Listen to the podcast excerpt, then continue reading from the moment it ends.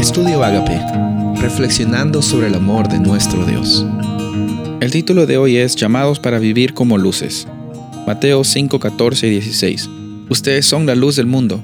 Una ciudad en lo alto de una colina no puede esconderse, ni se enciende una lámpara para cubrirla con un cajón. Por el contrario, se pone en la repisa para que alumbre a todos los que están en la casa. Hagan brillar su luz delante de todos, para que todos ellos puedan ver las buenas obras de ustedes y alaben al Padre que está en el cielo. Últimamente lo que tenemos que buscar como cristianos no es pretender saber más que los demás. Estamos elaborando en lo que hemos mencionado el día anterior, de que nuestro llamado nunca ha sido en ser luces como fuego para quemar a las otras personas. Nuestro llamado nunca ha consistido en ser luces para decir yo tengo la luz y a ver, pues si tú tú estás en oscuridad, yo soy mejor que tú porque yo ando en la luz y yo la obtengo. Eh, si consideramos la luz como la verdad que recibimos en Cristo Jesús por medio del Espíritu Santo, eh, hay que reconocer en primer lugar que no es tu verdad, no es mi verdad, no es la verdad ni siquiera de, de que, que, puede contenerla una, una iglesia.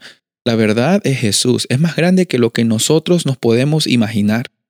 Cuando pensamos que tenemos la verdad, como si fuera un objeto a lo cual simplemente le ponemos en nuestra posesión, estamos llegando a un territorio un poquito peligroso, porque cuando pensamos que somos sabelotodos, cuando pensamos que estamos eh, ya teniendo toda la claridad que nosotros tenemos, estamos entrando en una situación como que la Odisea, donde pensamos que no necesitamos de nada, incluyendo la necesidad de un Salvador.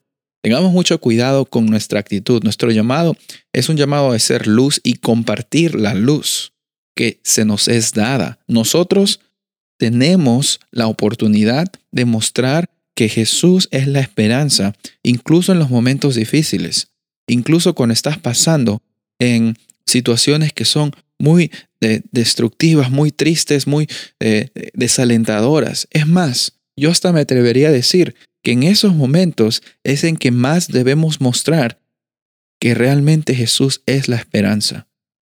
Job tuvo que pasar por problemas muy grandes en su vida, pérdidas increíbles, pero en esas pérdidas increíbles la gente se dio cuenta, incluso Satanás no tenía ningún argumento que decir, porque la actitud de Job era una actitud de reconocer que lo que tenía era porque Dios permitió que él lo tenga. Y lo que no tuvo y lo que perdió fue porque de alguna forma u otra Dios siempre está al control. Y él dijo, ya, tenga o no tenga, yo le pertenezco a Dios. Sabes, a veces pensamos de que las cosas que acumulamos en este mundo son cosas que nos pertenecen a nosotros. Dios ha sido tan bueno contigo y conmigo que nos da la oportunidad de vivir un día más. Nos da la oportunidad de tener eh, esa, esa bendición de, de vivir en la luz de Dios, nos da la oportunidad de ser transformados por el Espíritu Santo un día a la vez, un momento a la vez, una lucha a la vez. Y nosotros, ¿qué es lo que podemos hacer? Lo que podemos hacer, en primer lugar, para ganar nuestra salvación es nada. Pero lo que podemos hacer para mostrar a las personas que somos seres humanos como ellos, pero tenemos la diferencia de que en Cristo Jesús tenemos un fundamento firme en el cual podernos de pie. Cuando tenemos ese fundamento en Jesús, podemos ser de bendición, porque somos bendecidos y causamos un impacto grande ante las personas. La invitación de hoy es para que reconozcas que nuestro llamado es para vivir como luces y compartir esa luz y ponerla bien alto, no tener miedo, porque en última instancia esa luz no es nuestra luz, se nos ha sido dada, porque Dios es un Dios misericordioso y de amor.